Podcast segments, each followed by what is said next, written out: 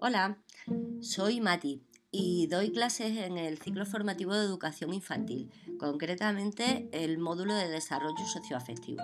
Y os quiero hacer una recomendación. Es un vídeo que podéis encontrar fácilmente en YouTube.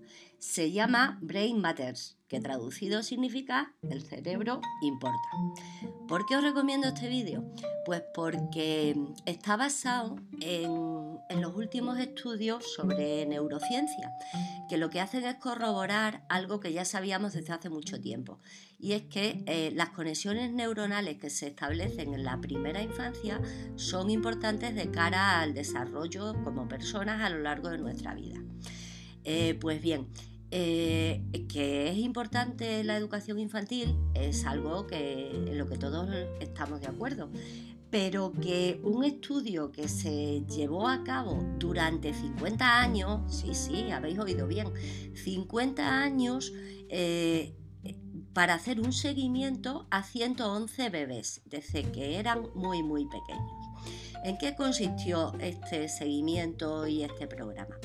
Pues el vídeo os contará en qué se basa el programa Abecedario, que es un programa de soporte a las madres, principalmente madres que padres, eh, de niños desfavorecidos, niños y niñas y se les entrena en habilidades básicas, que son habilidades de interacción con sus hijos, y aquí la relación que hay con este tema y, el apego, que todos sabéis perfectamente lo que es, el lenguaje, la importancia del lenguaje entre padres, madres y niños, cómo el lenguaje determina la formación del cerebro, la importancia del juego como instrumento de aprendizaje y, por supuesto, una buena nutrición.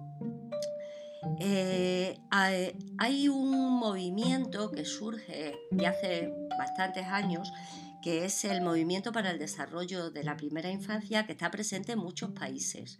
Y en este vídeo mm, os cuentan pues cómo en México, concretamente en Monterrey y mediante el programa CENDI, pues trabajaron estas habilidades en, niños y niñas pequeños o en Colombia a través del programa Mis primeros pasos.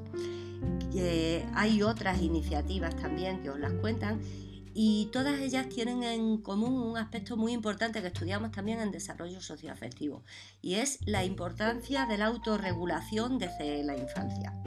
Eh, muy, muy relacionado con el desarrollo emocional. Yo creo que es un vídeo muy interesante. ¿Os han entrado ganas de verlo? Bueno, os advierto, está en inglés, eh, pero se sigue fenomenal porque tiene subtítulos en castellano. Venga, buen día.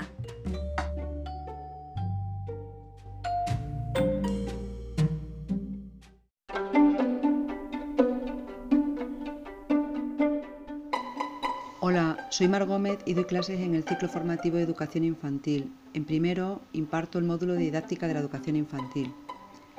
La, propuesta que comparto con vosotros son algunos libros de Francesco Tonucci, de Frato, en concreto sus libros Con ojos de niño, Niño se nace y Cómo ser niño. Frato es un pedagogo italiano que a través de su dibujo expone sus ideas de cómo debería ser el proceso de aprendizaje en la educación infantil. En sus dibujos nos muestran la realidad educativa de nuestras aulas, cómo percibimos a los niños, cómo les enseñamos y cómo son nuestras escuelas. Y a la vez nos invita a reflexionar sobre cómo debería ser la escuela, cómo deberíamos enseñar y cómo deberían aprender los niños. Sus dibujos, sus viñetas se dirigen a tres ejes fundamentales, al niño, a la concepción que el autor tiene de los niños, cómo son, cómo aprenden, cómo perciben la realidad y cómo se relacionan con el entorno a los educadores, a los que considera una pieza fundamental en la educación de los niños. Para este autor, los educadores son la clave para cambiar la escuela.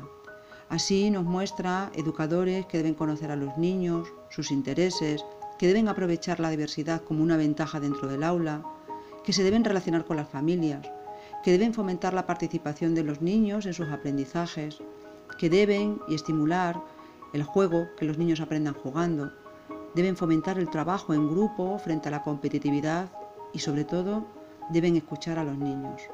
Las escuelas, ¿cómo deberían ser nuestras escuelas infantiles? En sus palabras, debían ser lugares bellos donde se pueda respirar cultura, donde haya música, arte, sean agradables y cómodas. Deben ofrecer la base y las motivaciones, los modelos culturales imprescindibles para construirse un patrimonio de conocimiento, de habilidades y de competencia. Todas sus viñetas nos ofrecen oportunidades para trabajar con nuestro alumnado los contenidos del módulo que imparto, pero igualmente de cualquier otro módulo que se imparte en este ciclo formativo. De una manera diferente, con medios distintos, con sus viñetas que en muchas ocasiones nos arrancan una sonrisa, nos permiten fomentar en nuestro alumnado una visión crítica y una reflexión acerca del modelo de aula, del modelo de escuela, cómo son y cómo deberían ser los procesos de enseñanza-aprendizaje en esta etapa educativa.